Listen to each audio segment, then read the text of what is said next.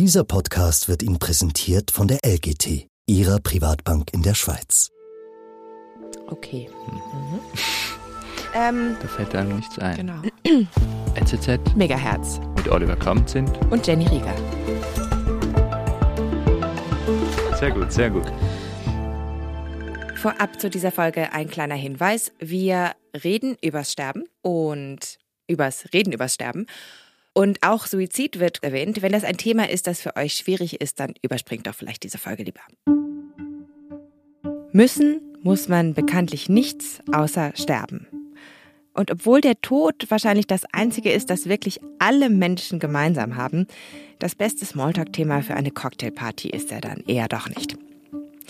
Und selbst oder gerade mit den Menschen, die uns am nächsten stehen, fällt es uns ziemlich schwer, über das Unausweichliche zu sprechen. Dabei würde es uns im Ernstfall viel bringen, zum Beispiel die letzten Wünsche von Freunden und Freundinnen und Familienmitgliedern zu kennen. Und über Sterben zu reden kann auch erstaunlich erbaulich sein. Euer Host in dieser Woche bin ich, Jenny Rieger.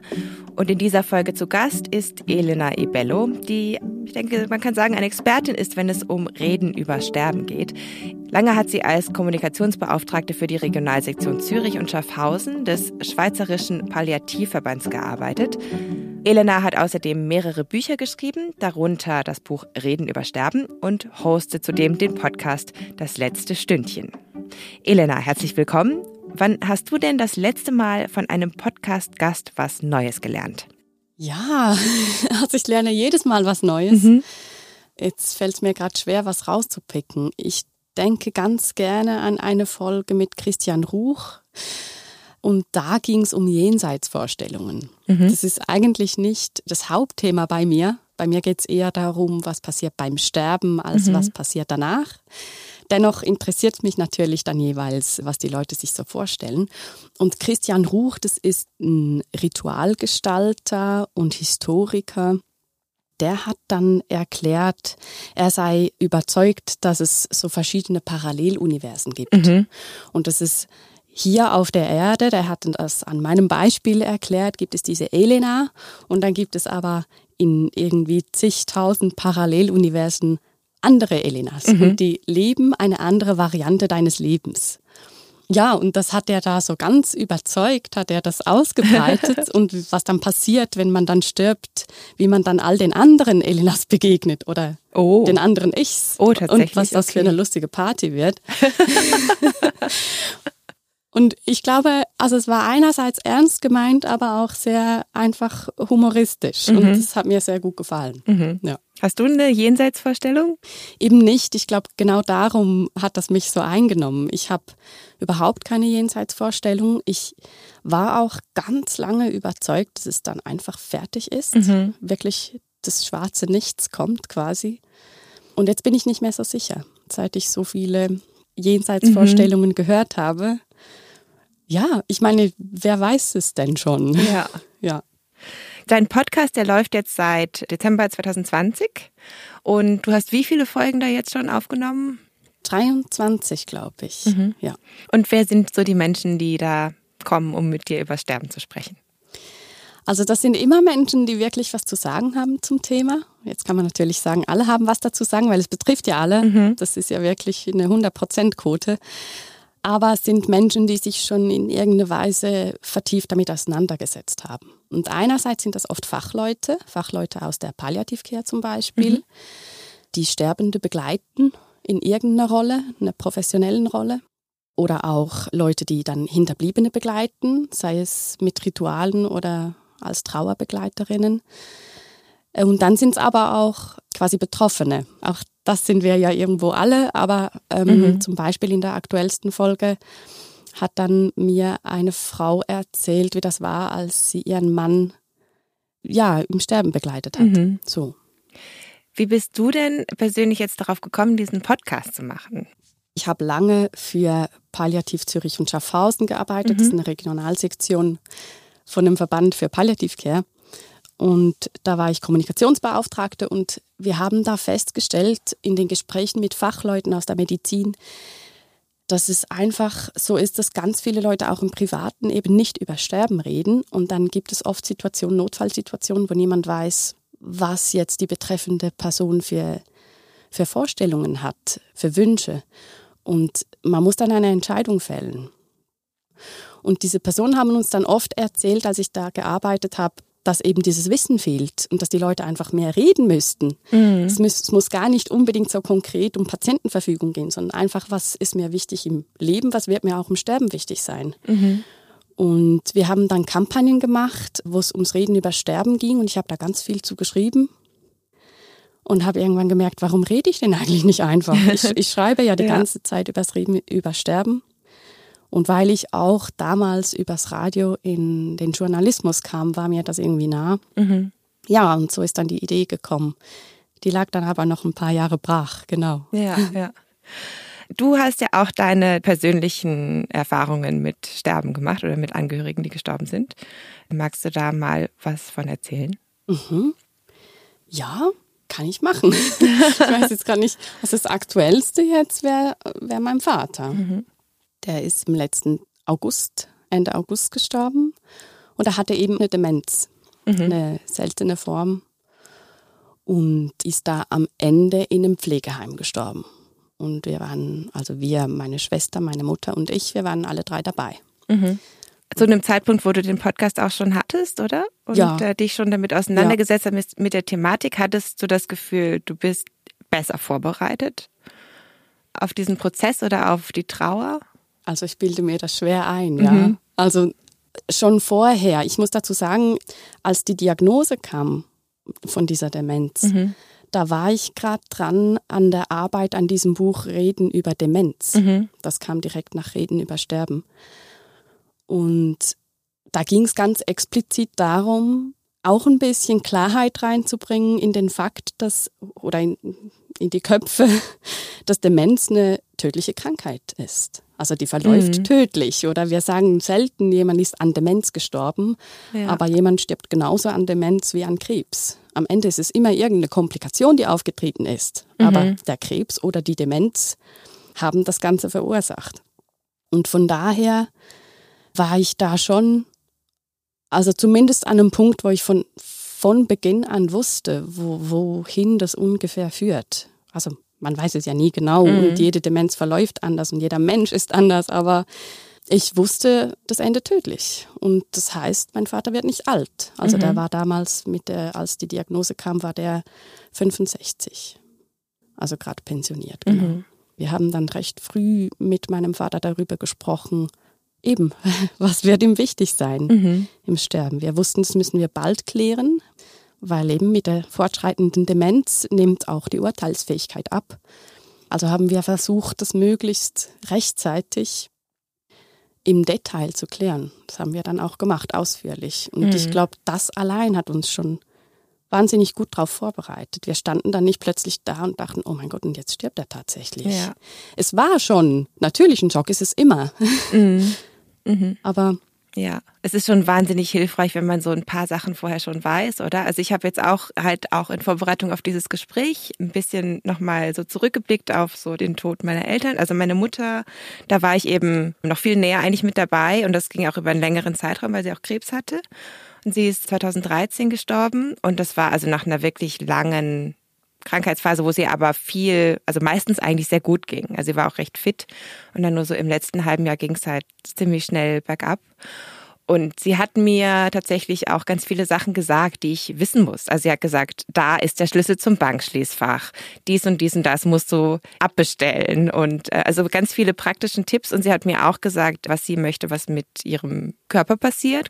Und es hat mir ganz viel geholfen, einfach nachher nicht so diese Unsicherheit zu haben, oder? Was hat sich die Person eigentlich gewünscht? Was soll ich jetzt machen? So, so diese ganzen Fragen gab es gar nicht. Und das hat, das hat mir wahnsinnig geholfen, einfach. Mhm. Und gleichzeitig haben wir aber auch gar nicht so viel, also wir haben nicht viel über sie gesprochen und über ihre Empfindungen. Und im Nachhinein tut mir das sehr leid, weil ich glaube, sie hat auch ganz, ganz lange überlegt, inwiefern sie mich da überhaupt einweihen soll. Ich, ich habe so vor ein paar Monaten ein altes Notizbuch von ihr gefunden, wo irgendwie drin stand, wie so, wie so ein Eintrag, wo irgendwie stand, ist jetzt die Zeit, wo ich Jenny mal erzählen sollte, was eigentlich genau los ist. Oh, und das hat mich wirklich, also es hat mich schon ganz schön, ganz schön mitgenommen in dem Moment. Das Weil ich glaub glaube, dass sie halt irgendwie viel auch einfach so, sie wollte mich auch einfach schützen und mir irgendwie nicht unbedingt alles erzählen, was mit ihr passiert. Aber ich glaube, sie war da vielleicht irgendwie auch einfach ein bisschen einsam in diesem Prozess. Und, und letzten Endes, also wenn ich das nochmal neu machen könnte, dann würde ich mir wünschen, dass wir da mehr drüber gesprochen hätten. Okay. Mhm. Ja. Aber hattest du denn schon das Gefühl, dass sie sich austauschen kann mit vielleicht jemand anderem auch? Also war Ja. sie sonst aufgehoben? Ja, also sie hat sich ganz viel mit dem Prozess, glaube ich, selber auseinandergesetzt. Also sie hat Bücher gelesen und sie hat auch, ich habe auch gemerkt, wie sie so ganz so ganz entspannt wurde plötzlich. Hm. Also sie war früher immer eine Person, die sich sehr viel Sorgen gemacht hat und sehr viel Stress. Und plötzlich war sie so, hat sie sich einfach so darauf konzentriert, Sachen zu machen, wo sie Lust drauf hatte. Und sie hat angefangen, ganz viel Kunst zu machen und ganz viel zu reisen. Und plötzlich war sie so eine Rucksacktouristin. Und ich, und ich war so, hä? Was hast du, wer, wer bist du? Was hast du mit meiner Mutter gemacht? Also sie hat sich so ganz, ganz verändert und das war super schön zu sehen. Ja. Das ist wahrscheinlich, ist das was, was du auch bei deinem Podcast oder sowas hörst von Menschen, dass sie irgendwie wie so im Angesicht des Endes ihre Perspektive auf das Leben ein bisschen verändern? Ja, schon, ja. Ich weiß jetzt nicht, ob es immer gerade in solchen äh, sichtbaren Handlungen dann mündet, aber schon, also es tönt jetzt ein bisschen komisch, aber so das Leben vom Ende her denken. Und doch, da gibt's dann schon, höre ich schon oft von Geschichten, wo dann jemand plötzlich sagt, und jetzt ist es echt mal Zeit, dass ich mein Leben lebe. Und das muss gar nicht unbedingt heißen, dass das davor nicht gut war. Aber was halt noch nicht gelebt ist und noch gelebt sein will, dazu ist es jetzt Zeit, das zu machen. Und ja, also, aber da gibt's alles, oder? Da gibt's auch solche, die dann sagen, nee, ist eigentlich jetzt alles auch gut so. Ich muss jetzt nicht noch irgendeine Bucketlist abarbeiten oder irgendwo hinfahren. Es ist jetzt okay und ich richte mich jetzt hier ein und genieße noch, was ich habe, so. Ja. Also es tönt jetzt so ein bisschen abgebrüht, es ist natürlich nicht immer so einfach. Das Ja, glaube ich klar. nicht, dass, dass Mhm. alle einfach so schnell an dem Punkt sind. Und ich glaube auch, dass es Leute gibt, gibt, die gar nie dahin kommen, in diese Ruhe, wie du sie jetzt beschrieben hast. Ja. Das ist schön, wenn das gelingt, ja. Ja, also dieser Spruch, lebe jeden Tag, als wäre es dein letzter, ist das überhaupt ein, ein guter Ratschlag? Ich meine, du kannst ja nicht jeden Tag so leben. Also- du wirst ja nichts auf die Reihe kriegen, letzten Das glaube Endes. ich auch. Ich wäre total gestresst. ich wäre noch viel mehr gestresst als eh schon. Ja, nee, ich finde auch, ich finde auch, es muss ein Mittelweg sein, oder? Also ich finde es schon, mir ist es schon wichtig, äh, sich bewusst zu sein, dass die Zeit eben zerrinnt. Also die geht vorbei und das Leben geht vorbei und es gibt Dinge, die kommen nicht wieder. Und sich dessen bewusst zu sein, finde ich schon auch angenehm, weil es gibt ja dem Moment so einen großen Wert. Aber wenn man dann das Gefühl hat, man muss jetzt jeden Tag leben, als würde man gleich am Abend sterben, dann käme ich, glaube ich, auch ein bisschen in Bedrängnis. Ja. In Ja. der Tat. Ja. Denkst du denn viel so darüber nach, dass e- eben auch eigentlich morgen vorbei sein könnte? Mm, Tatsächlich nicht so, nein. Also ich meine, ich, ich mache mir eher Gedanken über, wie lebe ich jetzt mein Leben oder wie richte ich mich hier so ein, so, dass es mir im Moment gut geht. Und ich glaube, das ist irgendwie eher so der Leitfaden, der auch so auf dieses nachher dann zurückblicken auf ein gut gelebtes Leben, oder? Das ermöglichen wird, glaube ich. Also hoffe ich zumindest. Eher so, ja. Ja, denke ich auch. Hm. Wir haben so ein kleines Kennenlernspiel, um unsere Gäste besser kennenzulernen und vielleicht auch, dass unsere Gäste uns ein bisschen besser kennenlernen. Und zwar in Form von diesem Fragenkatalog. Und wenn du mir eine Zahl zwischen 1 und 40 sagst, dann sage ich dir die korrespondierende Frage. 32. 32. Was ist dein Lieblingsfeiertag und warum? Oh, damit habe ich jetzt gar nicht gerechnet. Fe- Feiertag. Ähm, Ostern. Ostern, weil, weil mich das an meine Kindheit erinnert. Da war ich meistens in Italien bei den Eltern meines Vaters.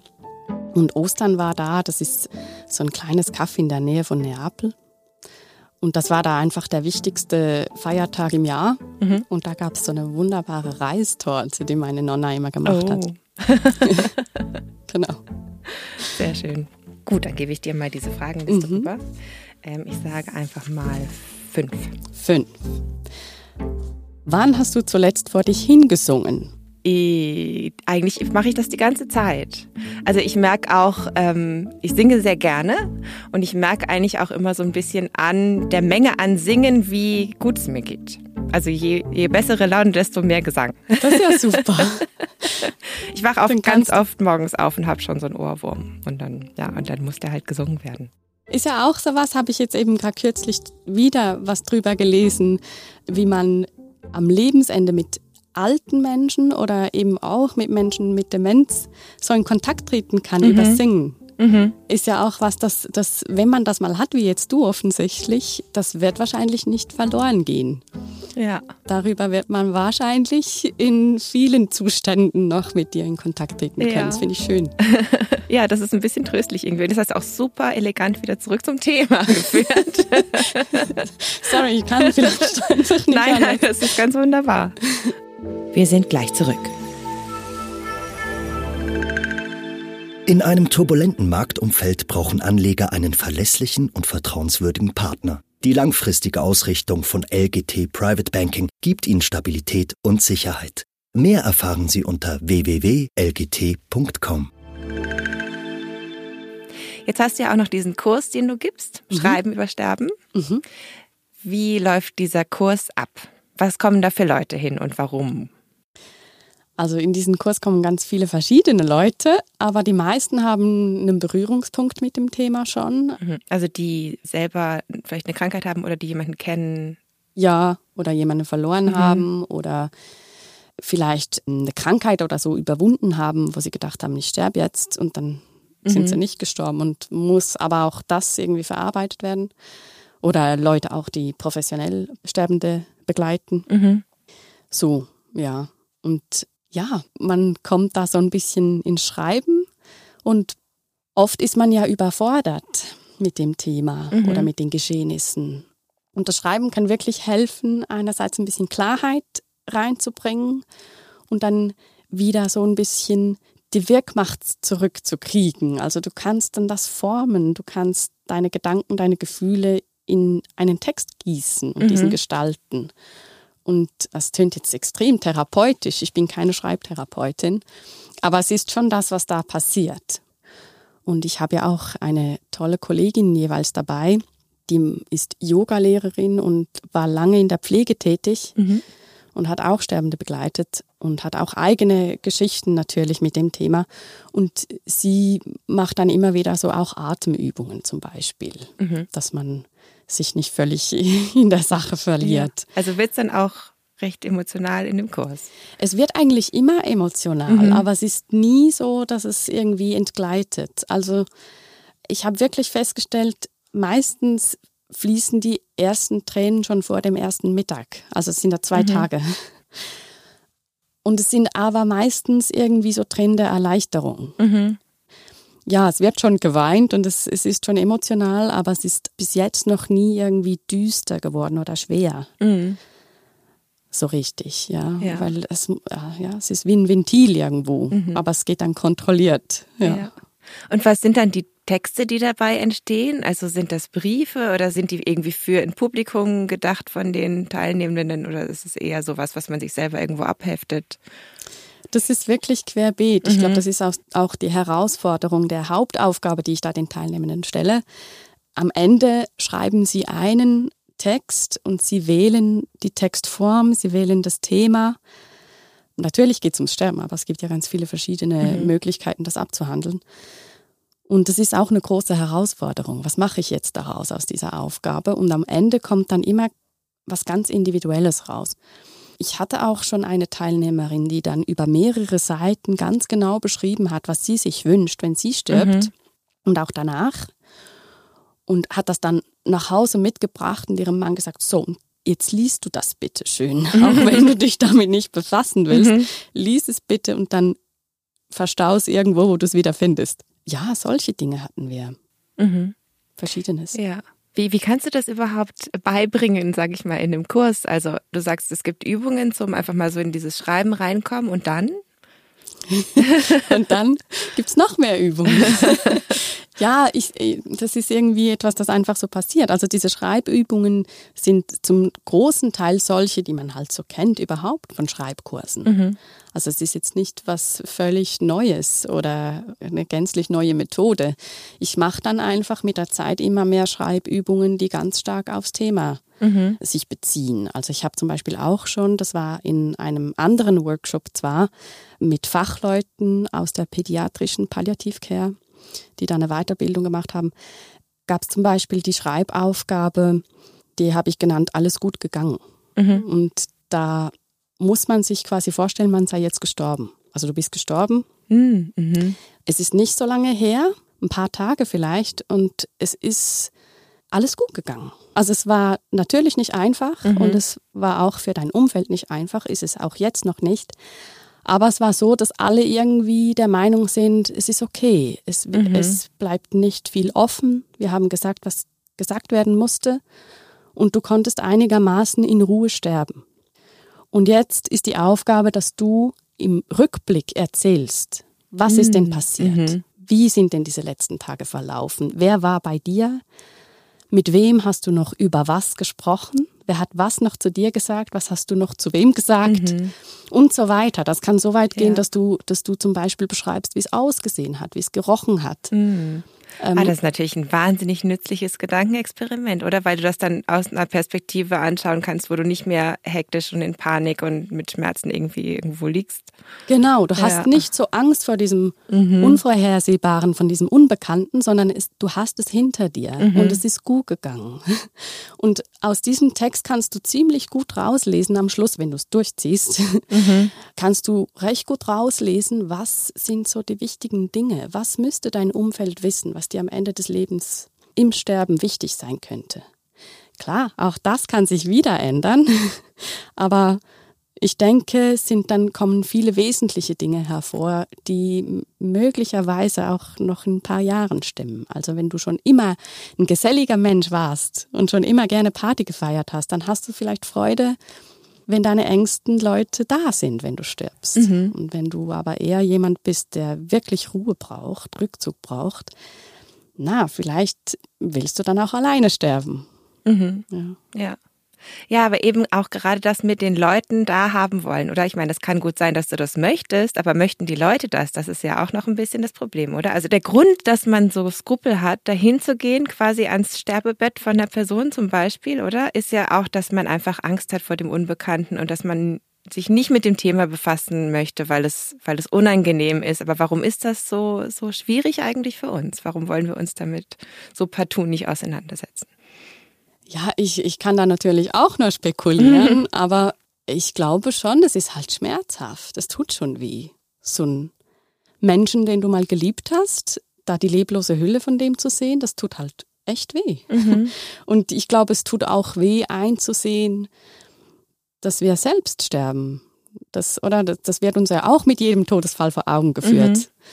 Jeder Mensch, der in deinem Umfeld stirbt, erinnert dich ja auch daran, dass du auch irgendwann dran bist. Und ich glaube, ja, ich glaube schon, dass das ganz simpel der Hauptgrund mhm. ist, dass wir da Skrupel haben, weil wir gehen ja nicht so gern dahin, was weh tut. Ja. Und na gut, dann könnte man ja auch sagen, warum soll ich mich mit dem Unangenehmen auseinandersetzen? Oder was bringt mir das? Ja, diese Frage stellt sich ja, weil mhm. es ist ja wirklich schmerzhaft. Ja, also ich für mich kann sie einfach so beantworten, dass ich schon hoffe, dass ein bisschen Ruhe einkehrt, dass, mhm. es mich, dass es mich beruhigt. Weil wenn ja etwas, das ist ja auch das, was in dem Schreibkurs passiert, wenn etwas benannt ist, vielleicht in Worte gebannt, ganz einfach, dann ist es nicht ganz mehr so ein großes Schreckgespenst, dann ist es konkret. Mhm. Ich weiß nicht, wie siehst du denn das? Ja. Ja, also ich muss sagen, durch diese Erfahrungen eben jetzt, die ich gemacht habe mit den Todesfällen in meiner Familie, oder habe ich tatsächlich weniger Angst vor dem Sterben genau aus dem Grund, oder? Weil es mir nicht mehr so unbekannt ist. Mhm.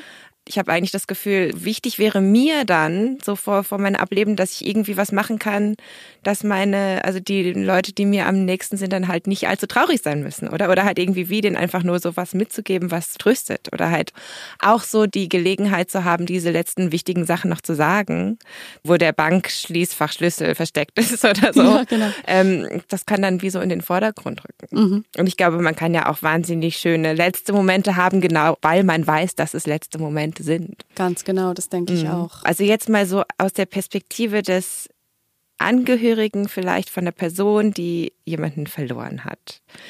Das ist auch was, was ich häufig erlebt habe. Also mittlerweile ist es nicht mehr ganz so nicht mehr ganz so extrem, weil ich jetzt ein bisschen älter bin, aber als mein Vater gestorben war, da war ich 25 und wenn ich das dann Leuten gesagt habe nachher, dann kam immer so ein ganz betretenes Schweigen, weißt du? So, wenn Leute gefragt haben, oh, wo, wo wohnt dein Vater, dann war ich immer so nirgendwo oder so. Ja. ähm, und, und Leute, also es war den meisten immer wahnsinnig unangenehm, das zu hören, dass ich eben so einen Todesfall erlebt mhm. habe und alle waren so total überfordert mit dieser Situation. Was sagt man zu einem Menschen? Was ist ein guter Satz, den man sagen kann zu jemandem, der ähm, so einen Todesfall erlebt hat? Ich glaube inzwischen, dass es nicht diesen einen guten Satz gibt. Mhm. Aber ich glaube, Schweigen ist nicht die Lösung. Also das ist natürlich schon ein Thema, dem begegne ich immer wieder und habe ich auch selbst erlebt. Und ich glaube echt, es gibt nicht diesen einen richtigen Satz, weil der kann in einer Situation passen und in einer anderen wieder nicht. Mhm. Aber was ich wirklich als schlimm empfinde, ist, wenn du trauerst und, und du du hast ja in dem Moment, wo du das gesagt hast, dein Vater wohnt nirgends, der ist gestorben, hast du dich ja auch entschieden, das offen zu legen. Du hättest ja auch was zusammenlügen können. Mhm. Ja. Aber du hast dich entschieden, das offen zu legen. Und wenn dann nichts zurückkommt, einfach so ein Nichts, das finde ich schrecklich. Und mhm. das erzählen mir auch ganz viele Trauernde, dass ja. das das Schlimmste ist. Ich ja. denke, dann könnte man zumindest versuchen zu sagen, oh, jetzt bin ich damit habe ich nicht gerechnet. Das tut mir leid oder vielleicht, äh, jetzt weiß ich ehrlich gesagt nicht, was ich darauf antworten soll. Vielleicht kann man noch eine Frage anhängen. Und auch da kann man falsch liegen mit der Frage. Wenn ich jetzt frage, ja, was ist denn passiert, dann ist das vielleicht etwas, ach, wie wichtig ist denn das, was passiert ist? Wichtig ist doch, wie es mir geht. Aber vielleicht habe ich mir nicht, mich nicht getraut, dich zu fragen, wie es dir geht. Mhm. Also ich glaube, da müssen beide Seiten ein bisschen tolerant sein weil es echt schwierig ist, die richtigen Worte zu finden. Aber ich finde zumindest sagen, mir fehlen die richtigen Worte. Mhm. Das wäre doch mal ein Anfang. Dann habe ich zumindest dir signalisiert, dass ich verstanden habe und dass ich auch irgendwo betroffen bin. Das Thema ist irgendwo offen. Ich kann später vielleicht darauf zurückkommen. Wenn ich es jetzt gleich totschweige, dann mhm. werde ich Schwierigkeiten haben, da nochmal reinzukommen. Ja. Und das gehört so sehr zu dir. Mhm, mhm, ja, das ist auch tatsächlich was, wo ich tatsächlich dann auch angefangen habe, mir was zusammenzulegen, weil diese, mhm. weil ich diesen Moment einfach nicht haben wollte. Und dann habe ich einfach gesagt so, ach, in Karlsruhe oder so. Okay. Also ja, das ist tatsächlich was, was ich irgendwie so ein bisschen dann angefangen habe zu machen. Und es ist nicht schön, oder? Es ist mhm. unangenehm, denke mhm. ich. Ja. Ja. Ging dir das auch irgendwie schon so? Ja, mir ging es vor allem jetzt eben mit meinem Vater ist das jetzt nicht so eine Sache. Die mhm. meisten Leute wussten ja von seiner Erkrankung und eben, ich bin jetzt 40, ist es nicht wie bei dir mit 25. Aber mir ging es damals so, als ein guter Freund von mir sich das Leben nahm. Mhm. Ähm, das war Was 2010. auch nochmal eine, eine krasse Situation ist, weil er wahrscheinlich auch nicht ein alter Mensch war, oder? Nee, und, ja, und genau. eben mit diesem Suizid ist dann nochmal ein ganz andere, eh, anderes ja. Paket. Genau, und das überfordert dann die Leute, mhm. grauenhaft. Und das mhm. verstehe ich ja auch, aber ich fühlte mich echt isoliert. Mhm. Also es war dann auch so, man hat auch nicht ganz verstanden, warum mich das jetzt dermaßen mitgenommen hat. Es hat mich echt aus der Bahn geworfen mhm. und irgendwie war da das Verständnis nicht so groß. Also wie alt warst du da? Da war ich 28. Mhm. Ja. Ja, und vielleicht muss man dazu sagen, das erzähle ich nicht oft, aber das war ein Ex-Freund von mir. Oh, mh. Und also wir mhm. waren zu dem Zeitpunkt schon nicht mehr zusammen. Mhm. Und ich oh, das glaube. ist natürlich super heftig, oder? Ja, ich ja. glaube, das war dann auch äh, so ein bisschen, also das war abgeschlossen, das Thema. Das hatte wahrscheinlich auch wirklich nichts mit mir zu tun. Aber ich denke, die Leute haben irgendwie nicht begriffen, aber du bist ja nicht mehr mit ihm zusammen. Warum nimmt's dich denn so her? Mhm. es war so wie ein bisschen unerlaubte Trauer, oder? Das, mhm. das, das gibt es ja auch, diesen Begriff der aberkannten Trauer. Mhm. Also das passiert zum Beispiel, sag jetzt heimlichen Geliebten von Leuten, die mhm. plötzlich sterben. Die dürfen ja nicht trauern, weil die gehören ja nicht zum Umfeld. Und so ging es mir vielleicht als Ex auch ein bisschen. Und mein Umfeld, also mein Ängstes war da schon verständnisvoll, vor allem die, die ihn ja auch gekannt haben. Mhm. Aber ich glaube, niemand hat wirklich begriffen, warum schmeißt sie das jetzt so weg?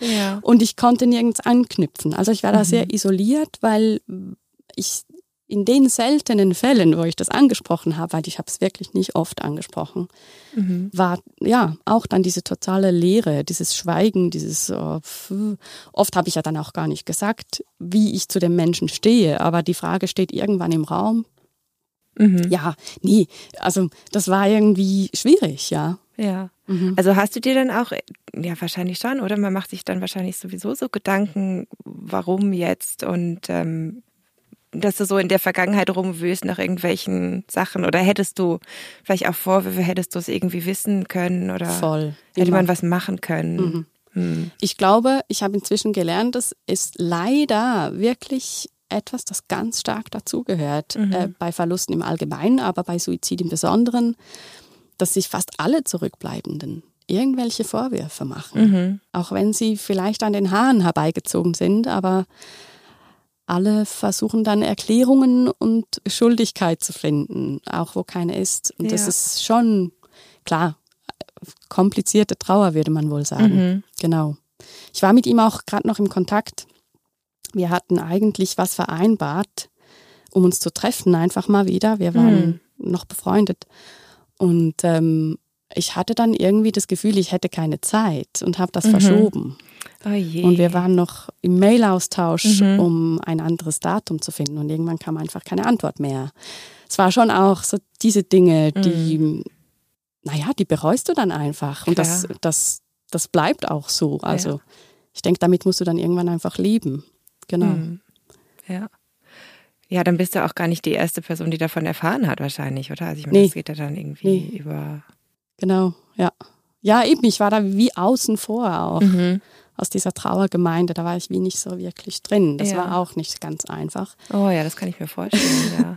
genau, aber eben, also eigentlich wollte ich da gar nicht so sehr ins Detail, aber mhm. ich meine, um auf deine Frage zurückzukommen, eben dieses, dieses Schweigen, das macht die Leute, das isoliert die Trauernden. Und die mhm. Trauernden brauchen nicht Isolation, sondern die brauchen ja Geborgenheit, die brauchen irgend, irgendeine Gemeinschaft. Und also mhm. ich schere das jetzt über einen Kamm. Es ist ja. natürlich nicht bei allen so, aber. aber ich glaube, größtenteils schon, oder? Also ich meine zumindest ja. Also ich kann auch nur aus meiner persönlichen Erfahrung sagen, dass es wahnsinnig hilfreich ist, einfach Menschen da zu haben. Die müssen gar nichts machen. Nee, genau. Einfach da sein. Mhm. Das ist mhm. das Allerwichtigste. Mhm. Da sein, wirklich, ja. ja. Was würdest du sagen, also nach deiner ganzen Beschäftigung mit der Thematik, dem Reden übers Sterben, dem Reden übers Schreiben übers Sterben und dem Podcast, was nimmst du mit oder hat sich irgendwas verändert in deiner Einstellung zum Sterben oder zum Tod oder zur Trauer? Ja, also zumindest hat sich für mich geändert, ähm, ich bin der Meinung, es ist nichts unsagbar. Mhm. Also das habe ich schon gelernt, dass man für alles Worte finden kann und dass das eben auch verbinden kann. Klar, man kann auch anders kommunizieren, mhm. aber ich bin schon der Meinung, je konkreter, desto besser und dazu sind Worte nun mal ziemlich gut. Das ist schon etwas, was ich echt glaube, erkannt zu haben. Es, alles ist sagbar. Mhm das Reden über Sterben bringt uns nicht um, es bringt uns nur weiter. Und ich glaube, dass man sich mit dem Thema beschäftigen kann und trotzdem das Leben richtig leben. Oder gerade erst recht. Elena Ibello, vielen Dank, das ist ein sehr schönes Schlusswort. Danke, dass du da warst. Danke dir, es hat mich sehr gefreut. Wer jetzt gerne wissen möchte, was es mit der Jenseitsparty mit Elenas alter Egos aus den anderen Paralleluniversen auf sich hat, der möge in ihren Podcast Das letzte Stündchen reinhören. Der Podcast ist auf Schweizerdeutsch und den Link dazu findet ihr in den Show Notes. Mein Name ist Jenny Rieger und ich bedanke mich herzlich fürs Zuhören. Ich hoffe, ihr seid auch nächste Woche wieder dabei. Dann ist Oliver Kamenzitt am Ruder und zwar mit der Frage, was ist eigentlich genau Luxus? Wie viel Luxus brauchen wir? Ist Luxus in heutigen Zeiten mit knappen Ressourcen eigentlich überhaupt noch vertretbar? Zu Gast sein wird ein Philosoph, der sich erstaunlicherweise als einer der einzigen Philosophen im deutschsprachigen Raum mit dem Thema Luxus befasst. Also bis dahin, schöne Woche euch. Wenn du oder jemand, den du kennst, Suizidgedanken hat, dann hol dir Hilfe. In der Schweiz zum Beispiel bei der dargebotenen Hand auf 143.ch oder unter der Telefonnummer 143. In Deutschland und Österreich bei der Telefonseelsorge. Die Nummer für Deutschland lautet 116 123 und in Österreich erreicht ihr die Telefonseelsorge unter der Telefonnummer 142. Die Links für die Websites packen wir alle in die Shownotes. Notes.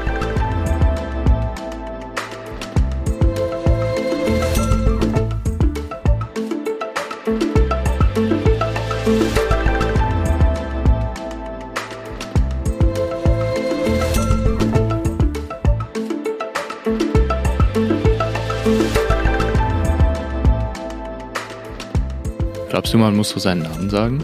Ich bin Oliver Kamzint. Sie hören NZZ Megahertz. Wenn man so Sachen anspricht, dann spricht man direkt wie so Leute am Radio, oder? Ja, voll. In so einem in so einem Rhythmus. Das muss man machen.